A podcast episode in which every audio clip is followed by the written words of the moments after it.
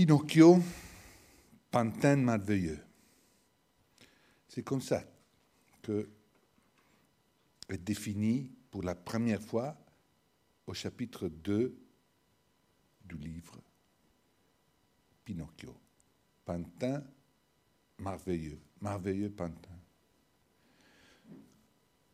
Dans les intentions de Geppetto, alors, donc, il y avait tout de début l'intention de faire quelque chose d'extraordinaire, pas un pantin comme les autres, merveilleux. Il n'y a pas Lazare.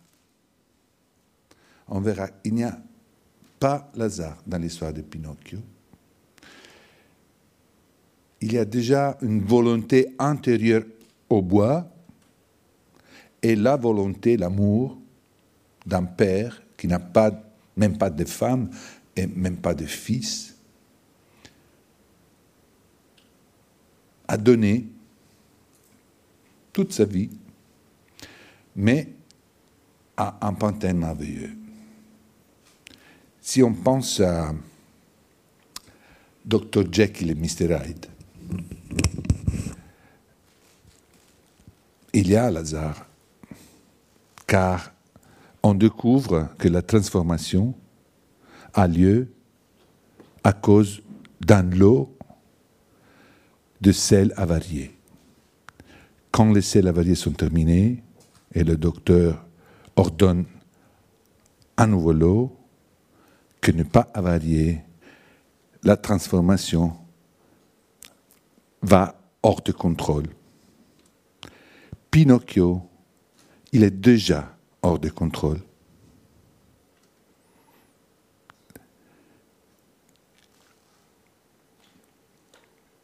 Et on peut partir par le nom, parce que Pinocchio, dans l'italien de l'époque, c'était la façon plus élégante, moins vulgaire, de dire Pinolo, c'est-à-dire pignon.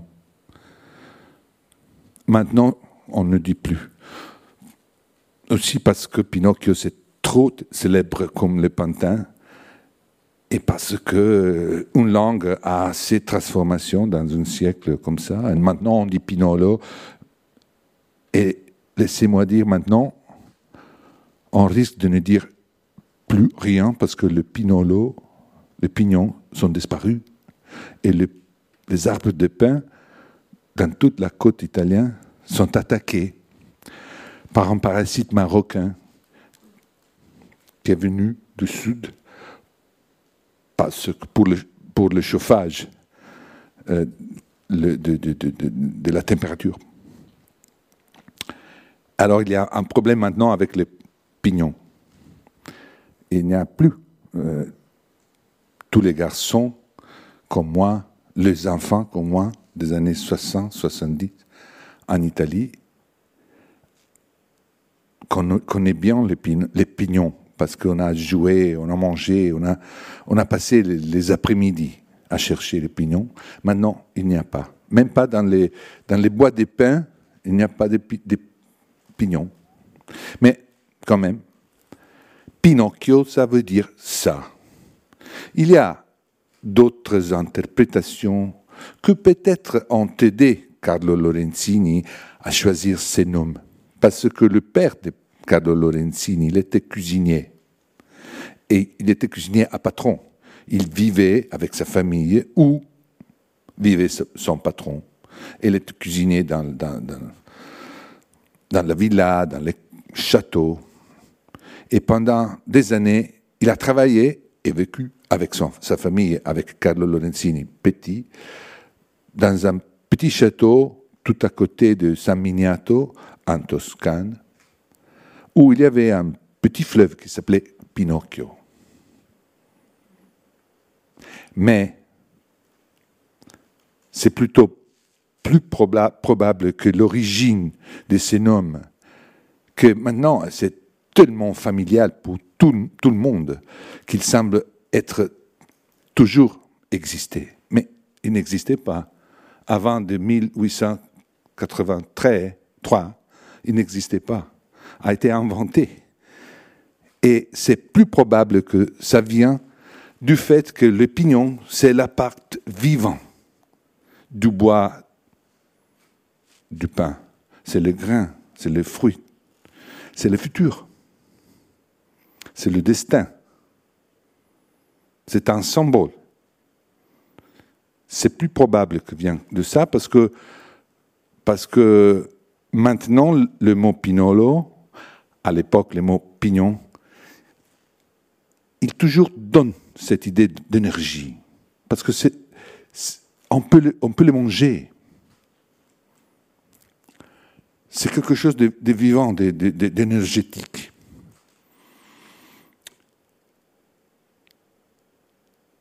Mais il était aussi, il dit, Carlo Lorenzini, il le fait dire à Geppetto, quand il choisit le nom, je t'appellerai Pinocchio, j'ai connu toute une famille de Pinocchio.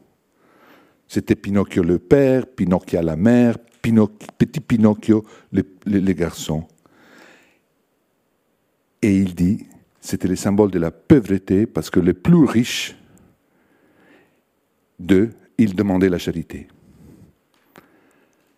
Alors c'est le, c'est le symbole de la pauvreté et du destin, du futur.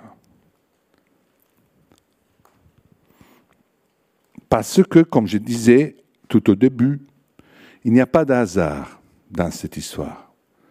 C'est déjà décidé que on parte d'un bois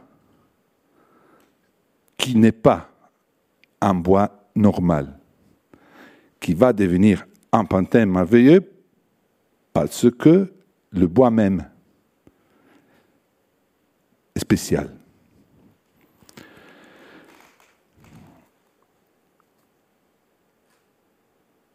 On dit que il y a Marco Ferrari, qui est un, un, journaliste, écrivain italien du XXe siècle, qui a défini les aventures de Pinocchio l'évangile de l'enfance. Et bien si on comprend que peut-être cette définition, l'évangile de l'enfance, a été choisie pour la grande diffusion, pour la pauvreté, pour la, simplicité. Il y a d'autres, liaisons avec les évangiles qui peut-être sont on n'était pas décidé par Carlo Lorenzini, qui n'était pas connu pour être théologiquement préparé, mais euh, comme dans les évangiles, dans tous les livres, les aventures de Pinocchio, le mot beau, le mot beauté n'existait pas. N'y a pas de beauté. Même dans les évangiles. La beauté, c'est une catégorie. L'esthétique, c'est une catégorie que ce n'est pas important pour les messages des évangiles. Et c'est la même chose pour Pinocchio. Il n'y a rien de beau. Et il n'y a jamais la beauté prononcée.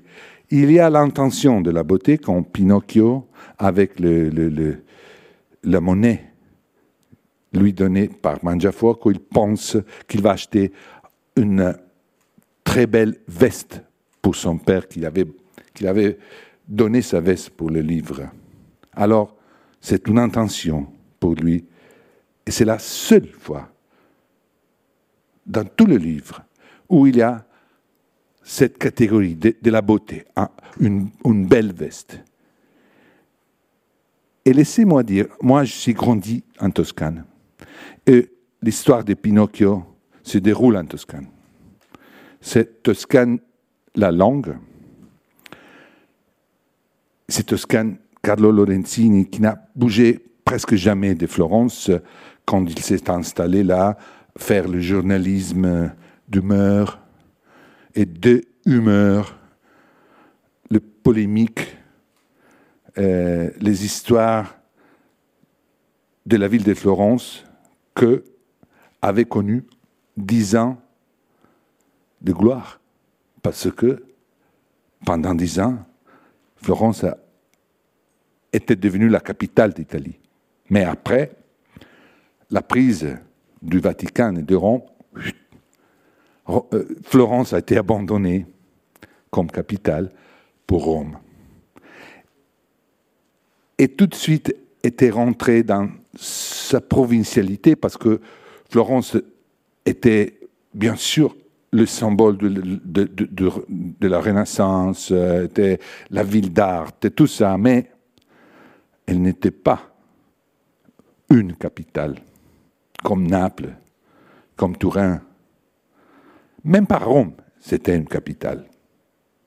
Il y a Zola qui est passé par là dans les années 80, quand Pinocchio était en train d'être publié, et dans ses journaux, il dit qu'ils sont en train de faire une chose horrible à Rome, qui était une toute petite ville avec la campagne, avec le, vin, avec euh, les chèvres.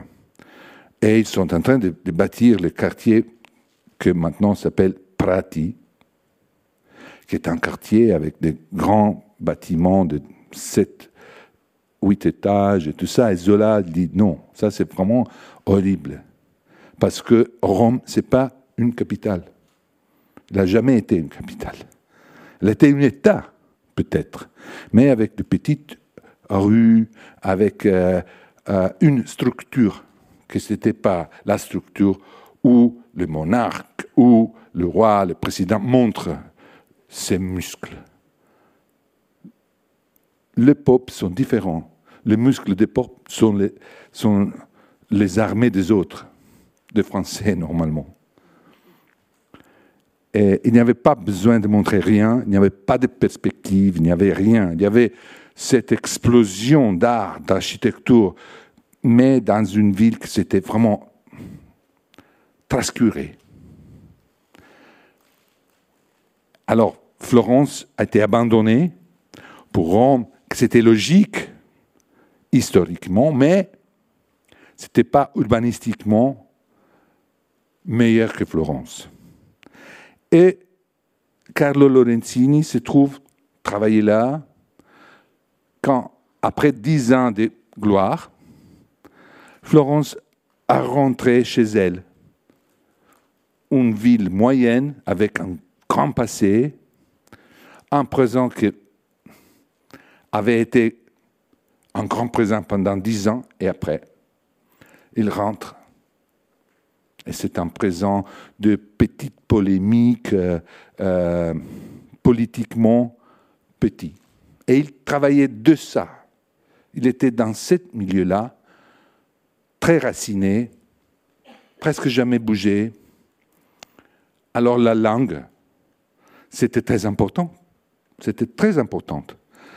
Et il faut rappeler que la langue italienne, littéraire italienne, avait déjà été choisi par Alessandro Manzoni il y a 30 ans à Florence.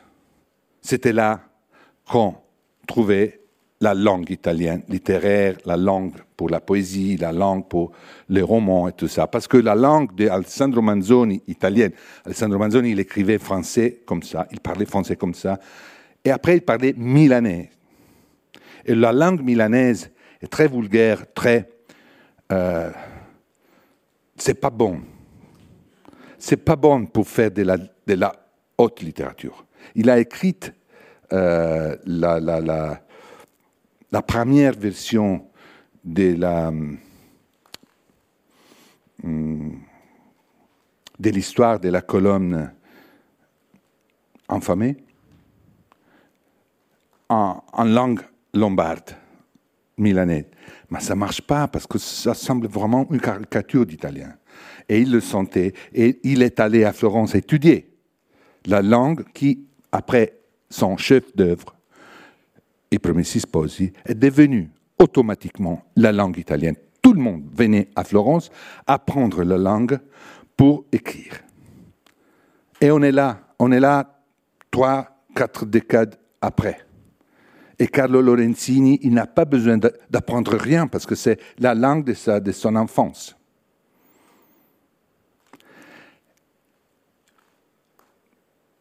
Et il va chercher dans la langue florentine, devenue italienne, officielle, il va chercher pas la beauté, il ne parle jamais de la beauté, il va chercher les éléments basiques qui correspondent à l'enfance. Parce que c'est une histoire d'enfance. Pinocchio, il est un enfant, il, est un pantin tellement merveilleux qu'il est pratiquement un enfant. Mais il est un enfant qui ne va pas à l'école. Même le premier jour, il va à l'école. Et quand je disais, laissez-moi dire, je suis grandi en Toscane. La Toscane, c'est l'alentour de toutes les aventures de Pinocchio. La Toscane est merveilleuse. Elle est très, très belle. Et dans, les, dans, le 19e siècle, elle était déjà très, très belle. Parce que c'était un territoire très anthropisé, très modelé par la main des hommes, des artistes, des architectes. C'était déjà belle. Mais quand on n'a pas les instruments culturels pour reconnaître la beauté, la beauté, il n'y a pas. Il y a la peur. Je rappelle de mon enfance, avant l'âge de l'école, quand mon père nous amenait faire du tour, je rappelle rien de beau, je rappelle la peur. Parce que c'est que quand tu es appris, le cyprès, le, le, les châteaux, tous les éléments qui démontrent le talent, le génie des architectes, quand tu as les éléments pour le lire, ça c'est la beauté. Mais quand tu n'as pas, parce que tu, tu, ne sais rien, ça ce sont toujours des choses qui ont quelque chose de une menace, parce qu'ils sont grands, parce qu'ils parlent, ils, ils hurlent. Ils hurlent une langue de beauté que tu n'entends pas. Et tu es un garçon, et tu es là, dans une merveilleuse région, et tu ne vois que la menace. Et Pinocchio est tout le temps menacé il est tout le temps menacé parce qu'il est un enfant qui n'a pas les instruments pour reconnaître la beauté. Ça, c'est vraiment quelque chose de révolutionnaire parce que il, était en train d'écrire un livre d'aventure qui se déroule en Toscane. Il était florentin, toscan. Il n'était pas florentin, il venait de Collodi, c'est une campagne plutôt de Pistoia que de Florence, mais il, était raciné à Florence comme journaliste et il vivait là. Et il ne va même pas utiliser le premier élément connu dans toute l'Europe pour, pour lequel le mot même Florence était mentionné, la beauté. Pas de beauté. la langue. Comme tous les, journalistes comme lui, les écrivains, les journalistes très racinés dans, la, sa propre région, terre, territoire et tout ça, il avait un instinct plus qu'une vraie préparation philologique pour la langue. Et alors, Tandis que le florentin devenait, était devenu depuis 30 ans la langue officielle et il venait de toute l'Italie à l'apprendre pour écrire.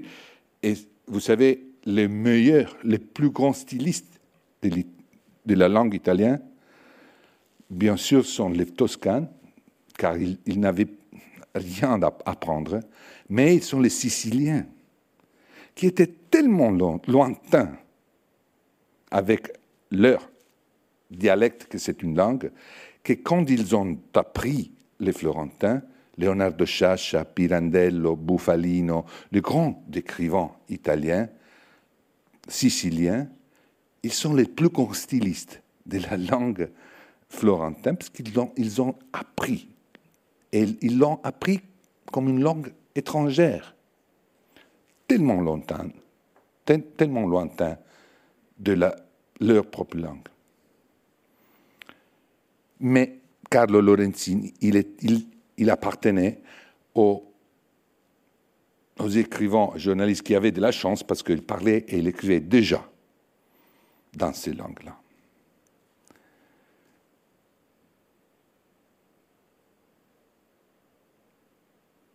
Et on a observé que la Toscane, dans les aventures de Pinocchio, comme elle n'est pas dans la beauté, qui est le, le signe historique de cette région,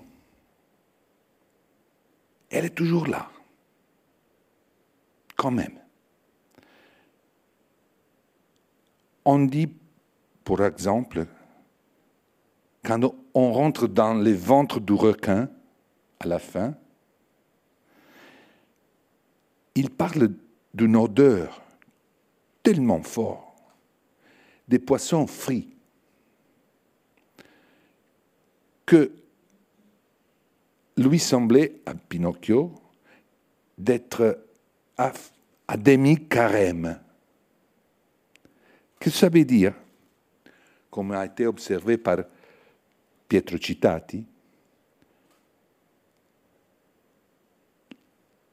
à demi-carême, à Florence, en Toscane, euh, c'est une grande veille. On ne mange pas la viande. On mange les poissons, les poissons frites, les friteries toscanes. Alors on dit que on rentre dans le ventre du requin et on sent, on, on a l'odeur d'une friterie florentin dedans. Et ça, c'est la Toscane qui vient partout. Ça, c'est un exemple que je veux citer parce que c'est très, très intelligent et c'est pas moi, c'est Pietro Cittati qui l'a fait. Je, je l'ai seulement trouvé, élu. élu.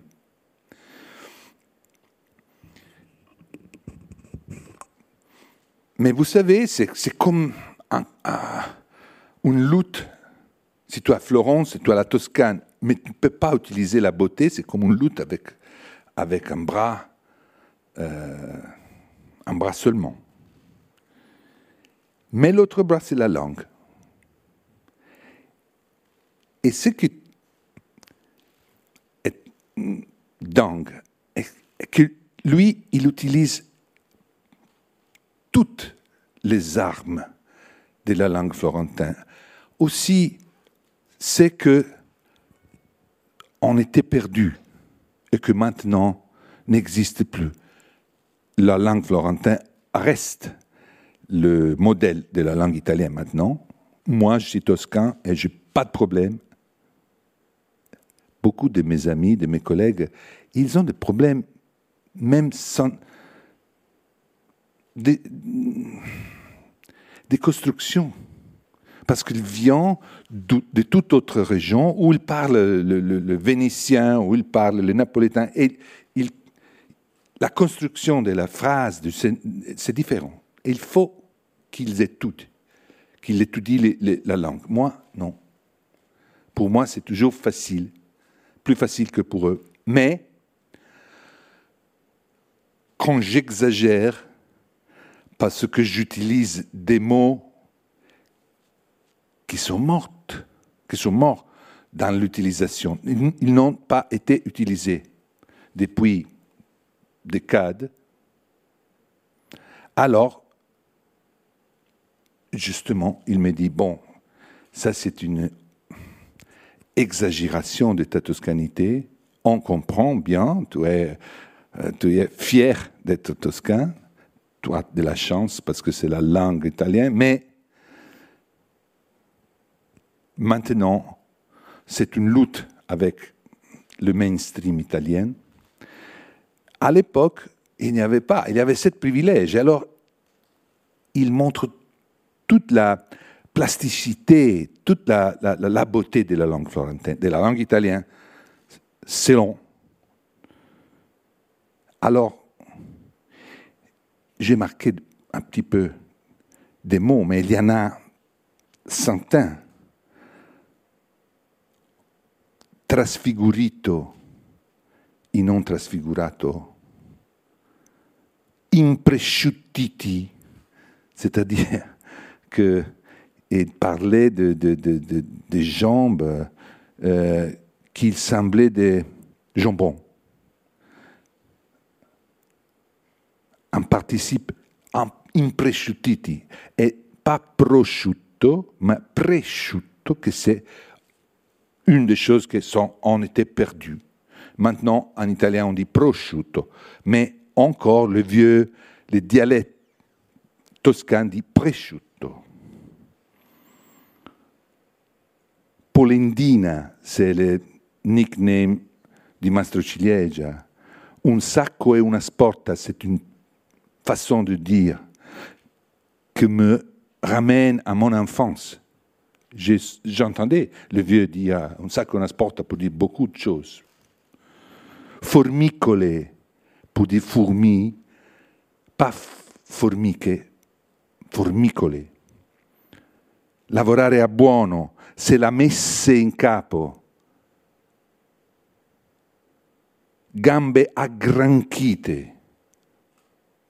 Et j'aime beaucoup tous ces mots-là parce qu'ils sont des mots qui n'existent plus. Elles n'existent plus. Personne qui écrit les utilise. Elles sont très expressives parce qu'on parle de, de, jambon, on parle de, des autres animaux. Ce sont des, mots très, très beaux, avec, euh, avec une histoire. Et à ces moments-là, il était libre de l'utiliser sans avoir l'idée de écrire quelque chose en argot.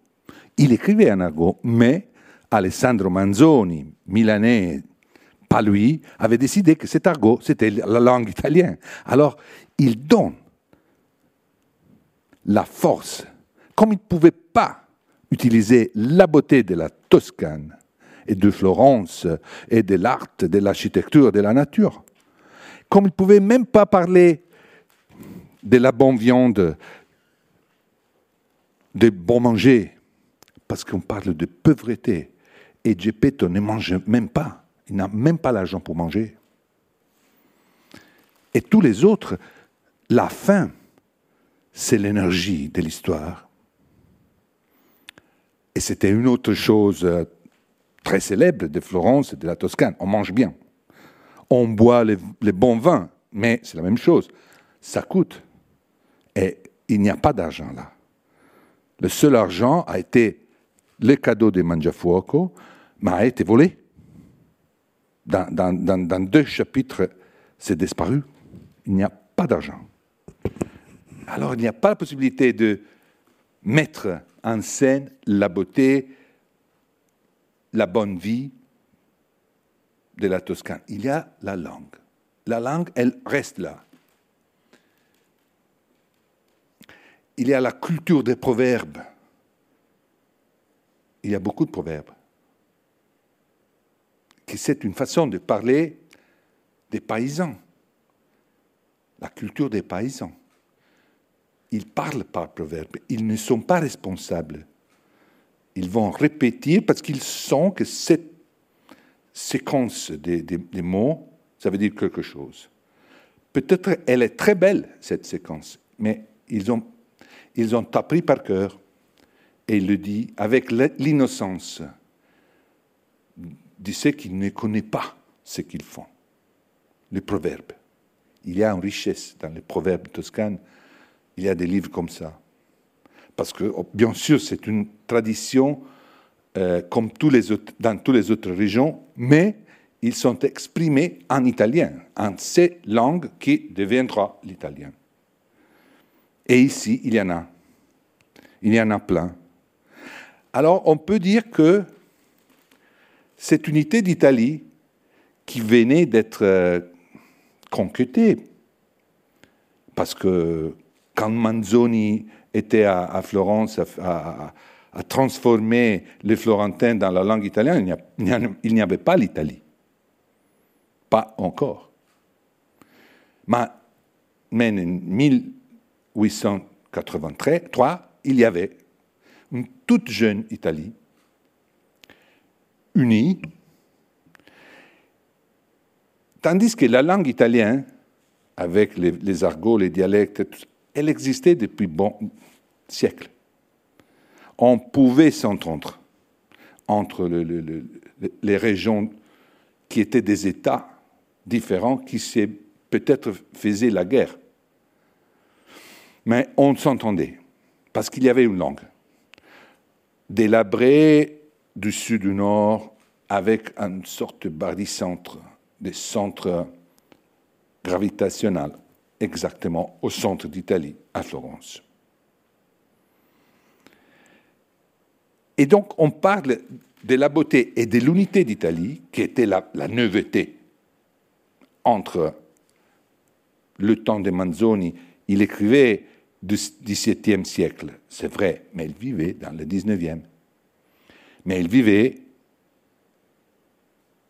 dans une situation où il n'était même pas italien, il était lombard, il était demi-français, et il avait inventé sa propre façon d'être italien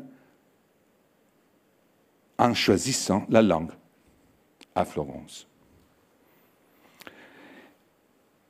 Et donc, les symboles, on a les symboles, on a parlé des symboles de la pauvreté, du destin, du futur. Il n'y a pas de beauté, il n'y a pas de bon vivre. Mais il y a, comme je disais, l'indépendance, presque l'anarchie on a Dubois, tout au début du livre, qui est déjà indépendant et hors de contrôle. Et il est, senti comme une menace par Polendina Mastrociliegia. Et lui, il donne ce bois à Geppetto qui avait déjà pensé qu'il voulait faire un pantin merveilleux. Mais il n'avait pas les bois, parce qu'il n'avait même pas l'argent pour, pour, acheter une pièce de bois. Alors, ces pièces de bois, il était déjà intentionné, impertinente. Il a dit impertinente, avant de devenir un pantin. Il est déjà hors de contrôle. Jekyll, il perd le contrôle sur Hyde quand les sels, sont, avariés sont terminés et il prend des autres qui ne sont pas avariés. Alors il perd le contrôle. Lazare. Dans Pinocchio, je parle de Jekyll pas parce qu'il n'y a rien en commun, mais parce que, parce que ce sont des, archétypes. Là, il y a Lazare. Ici, il n'y a pas Lazare. Il y a une nature sauvage que de temps en temps se manifeste dans simple et très pauvre pièce de bois qui est déjà intentionnée, qui est déjà impertinente. L'amour de Geppetto le transforme dans ce pantin merveilleux, mais il est déjà intentionné, il est déjà impertinent. Et la première chose qu'il fait quand il a deux pieds, c'est de s'échapper. La première. Il n'y a pas un rapport entre le père et le fils, parce que le fils ne reconnaît pas il est un bois impertinent. Il est déjà ça, le destin Il est un pignon. Il doit faire comme ça.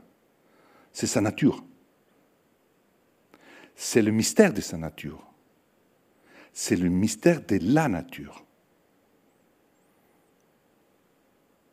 Et il y a un élément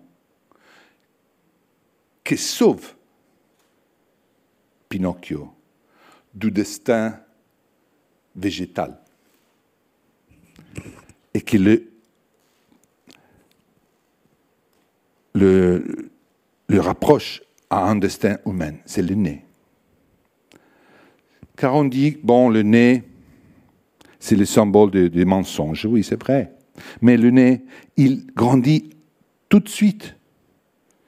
Il est à sa fois une chose vivante, impertinente, vivante et indépendante.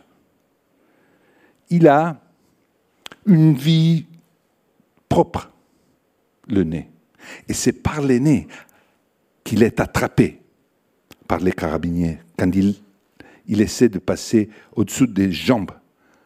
C'est pour, le nez qu'il est rattrapé au destin humain. Alors, c'est symbole, le nez, que tout simplement on dit, bon, les, mensonges, Pinocchio, c'est le symbole de, la mensonge. Mais oui, il ne dit pas plus mensonge que mon fils, que chaque enfant. Il ne dit que peut-être trois, quatre mensonges dans toute l'histoire. Et parfois, il est très, très sincère. Mais le symbole, oh, oui, Pinocchio, c'est le symbole même de la mensonge. C'est pas vrai, parce que le nez, c'est pas tout simplement l'indication, le, display qui dit qu'il est en train de prononcer un mensonge. C'est l'élément de conjonction entre le bois vivant, indépendant et tout ça, et les destins de garçons humains qui l'attendent. Et c'est pour le nez qu'il est attrapé.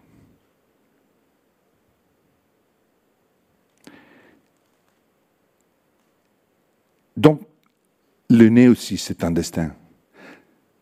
Mais c'est un destin différent du destin originaire du pignon le pignon, donc, bon, le pignon doit faire son histoire. Et son histoire, c'est exploser d'énergie comme du bois vivant. Le destin représenté par l'existence de ces nez, indépendant même du bois d'où il provient, c'est un destin, on verra, humain. Et à ces moments-là, on est obligé à changer de continent. Il faut se porter à l'Amérique. Pour deux raisons. La première, raison, c'est que avec un bois pas impertinent, un bois docile, un un bois qui se laisse manipuler, Geppetto bâtit un petit bateau pour aller chercher Pinocchio perdu. Il dit dans les lointains Amériques. Pluriel. Les lointains Amériques. Il part pour les lointains Amériques avec ses très très petit et faible bateau qu'il avait bâti. Parce que c'est là qu'il est convaincu que Pinocchio est arrivé avec le cirque et tout ça. Mais dans 1938, Pinocchio arrive vraiment dans les lointains Amériques parce que Disney achète le brand et c'est toujours à lui. Maintenant, il achète des brands parce qu'il est en train de, de faire le film, de le faire dessiner à Aurelius Battaglia, qui est un Italo-américain qui avait dessiné toute l'histoire de Dumbo, c'était le meilleur. Il était italo-américain, mais à partir de 1938, c'est-à-dire 50 ans, un demi-siècle après sa naissance comme personnage, Pinocchio devient américain, des propriétés américaines. Alors c'est vrai qu'il est là, dans les lointains Amériques. Mais c'est vrai aussi parce que il y a quelque chose d'américain dans Pinocchio que Carlo Lorenzini ne pouvait pas savoir. Peut-être qu'il avait lu, peut-être il avait lu, mais peut-être pas. Parce que la littérature américaine, elle était très très très jeune. Il n'y avait même pas encore le requin. Ce n'était pas Moby parce qu'il n'avait pas lu Moby. Donc il ne savait pas qu'il était en train d'utiliser un chemin qui est exactement le chemin du roman de formation américain, qui est le, même chemin de, du sport national américain, c'est le baseball. On part d'un lieu qui s'appelle home on sort de ce lieu-là et on va jouer tout seul, totalement seul, contre l'équipe entière des adversaires. On joue seul contre tout, contre toute l'équipe. si on gagne, on rentre à la maison home run.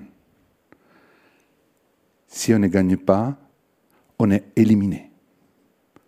Et ça, c'est exactement le schéma du, sport national, mais c'est exactement le schéma de Tom Sawyer, de Huckleberry Finn, de grands gros mondes de formation américain, où il y a cette nouveauté d'être seul contre le monde, et la maison ne peut pas t'aider, elle t'attend si tu gagnes. Si tu ne gagnes pas, elle t'oublie. Il y en a un autre. Il n'y a pas une tradition comme ça dans, le, dans la littérature italienne, européenne. C'est plutôt américain. Ça va peut-être, pour moi, expliquer le grand succès qu'a eu Pinocchio en Amérique, aussi bien s'ils ont transformé d'une façon pour moi inexplicable euh, le personnage. Et Pinocchio même, il va ressembler vraiment d'une façon très étrange à Dumbo. Pas, pas pour une question physique, mais il semble Dumbo. Il est innocent, il est toujours tout le temps euh, victime des autres comme Dumbo lui, il n'est pas.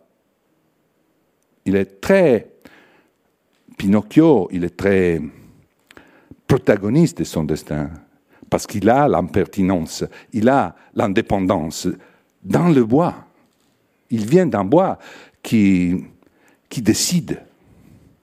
Dombo, non, peut-être il est, il est une victime. Mais enfin, il a été dessiné et organisé comme film par lui-même.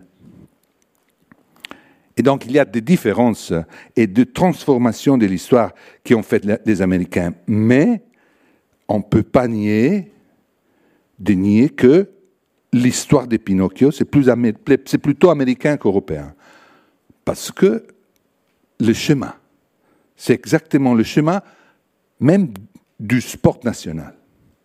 Homme, seul, homme. Homme, seul, éliminé.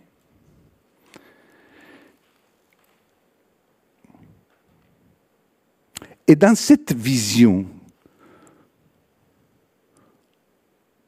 toutes choses coïncident à la fin, même les choses qu'on a qu'on a dit avec un respect sur les évangiles, sur l'évangile, non? On a, dit a été une définition des plus belles, des plus belles euh, que Pinocchio est l'évangile de l'enfance. Et on a dit qu'il y a sept choses en commun, pas de beauté, même pas le mot. Il y en a un autre. Une autre chose, c'est la peur.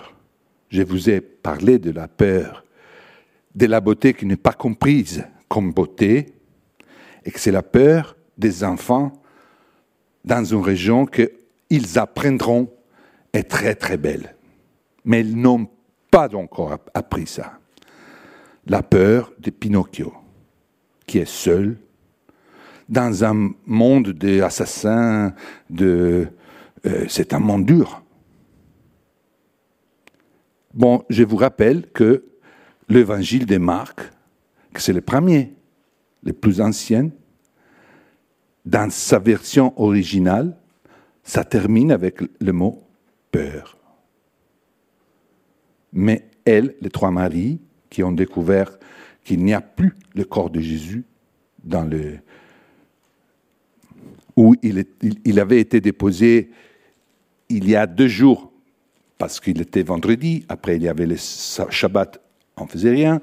Le dimanche matin, ils, vont là, elles vont là, les trois maris. Ils trouvent ouverte la porte, il y avait un grand roc, il n'y a plus, et il n'y a rien. Il y a un ange qui lui dit, qui, leur dit, il est allé, comme il avait dit. Il n'est pas là. Allez-y dire à tout le monde la bonne nouvelle. Ça, c'est l'évangile, la bonne nouvelle. Il est rené. Mais, il dit Marc, elle n'en dit rien à personne parce qu'elles avaient peur. Fin. Et théologiquement, ça c'est un passage que d'une intensité énorme, parce que ça, on, recommence à lire l'Évangile à ce moment-là, quand il est terminé. Le mot peur. Bon, il y a même cette coïncidence de la peur, la pauvreté, la peur, l'absence de la beauté. Et maintenant, on, comprend bien dans le schéma américain, un garçon, un enfant, seul contre tout, le monde. Il ne peut pas être rien de beau, parce que c'est sûr que s'il y a quelque chose de beau, il est une menace. C'est sûr. Et si le garçon, l'enfant est capable de fasser les dangers, de réussir dans les épreuves, il devient soi-même. Il rentre d'où il est parti, homme, comme soi-même. Et il est accepté. Autrement, il est éliminé. Et Pinocchio aussi, il y avait quelque chose, maintenant on a compris qu'est-ce que c'était. L'impertinence, l'indépendance, la voix qui, qui avait déjà, avant que Geppetto pense de faire un merveilleux pantin, il y avait déjà quelque chose dans le bois. C'était le destin humain. Alors pour devenir soi-même un vrai garçon, il doit faire les mêmes choses qu'ils font Huckleberry Finn, Tom Sawyer, qui sont déjà humaines, pour être acceptés. Il faut risquer l'élimination pour devenir soi-même. Et comme devenir soi-même, c'est un titre, un titre d'un livre qui parle de la, du tour de promotion que David Foster Wallace a fait après avoir écrit Infinite Jest, que c'est un chef d'œuvre. Bon, la coïncidence finale, c'est sur, euh, cet homme-là, David Foster Wallace, qui est un de beaucoup de garçons qui n'ont pas réussi à devenir soi-même, qui ont été éliminés. Merci.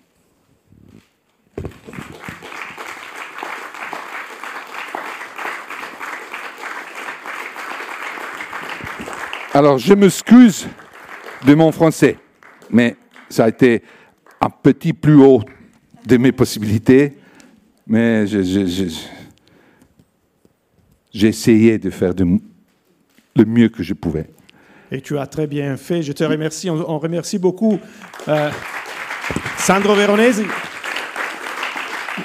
Je voudrais aussi remercier la, Fondazione Nazionale Carlo Collodi qui nous a aidés pour cette, euh, cette conférence des Sandro qui nous a autorisé à vous montrer les très belles images d'Antonio Nocera.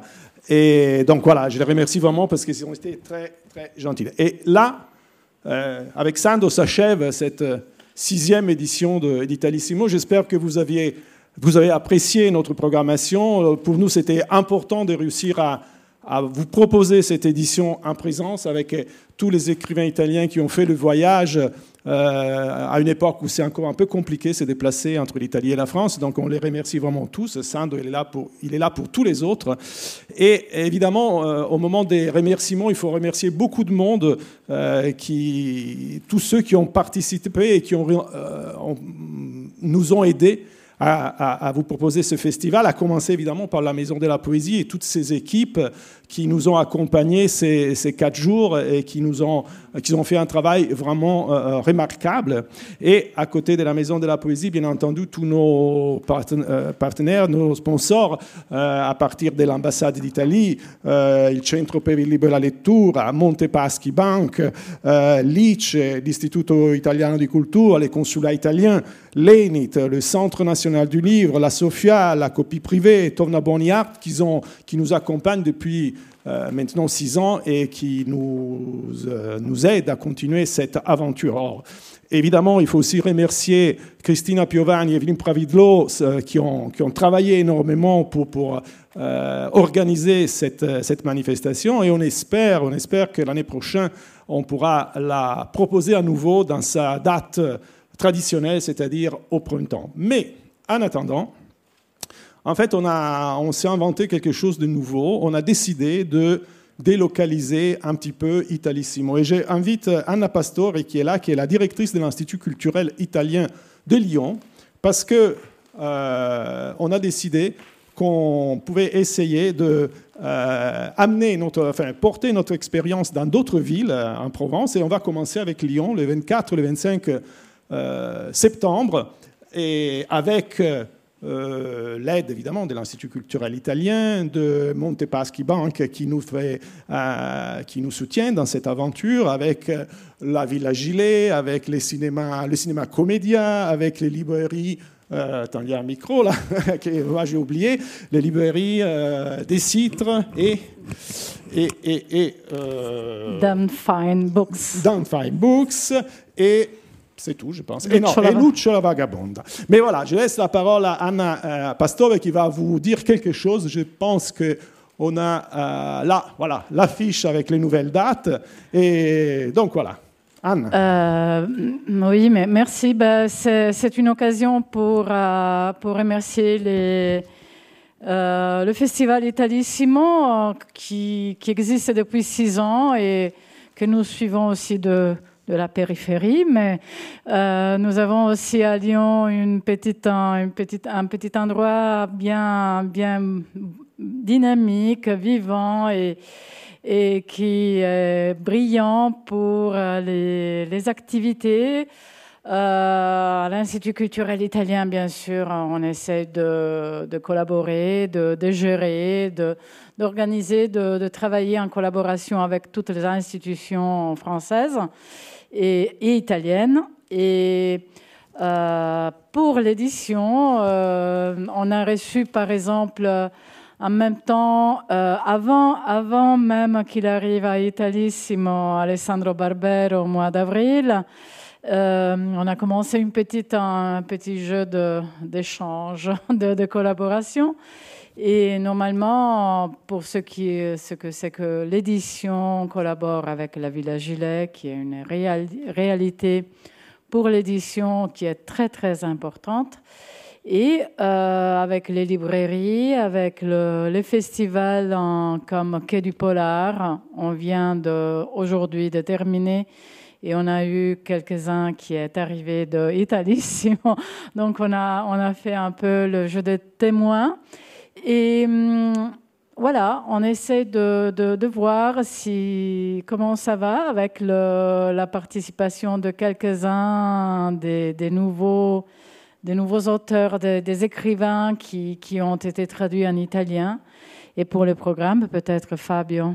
Tu, veux peut-être Oui, ben, on ne sait pas encore tout à fait dans tous les détails, mais on aura sûrement Claudia Durastanti qui viendra euh, présenter son dernier roman et premier roman, je crois, traduit en français, euh, L'étrangère. Il y aura Antonio Moresco, qui est un auteur très connu, qui sera avec son traducteur euh, Laurent Lombard pour présenter son dernier ouvrage traduit en français, Les ouvertures. Il y aura aussi une lecture de certains extraits du, roman. On, on, va proposer le film de Daniele Lucchetti les liens euh, en espérant pouvoir avoir euh, Domenico Starnone et puis il y aura encore d'autres éditeurs qui pour le moment n'ont pas encore euh, mhm. n'ont pas encore confirmé. Mais bon, si jamais vous voulez faire un, un, week-end à Lyon le 24-25, vous êtes septembre, vous êtes bien invité. Samedi.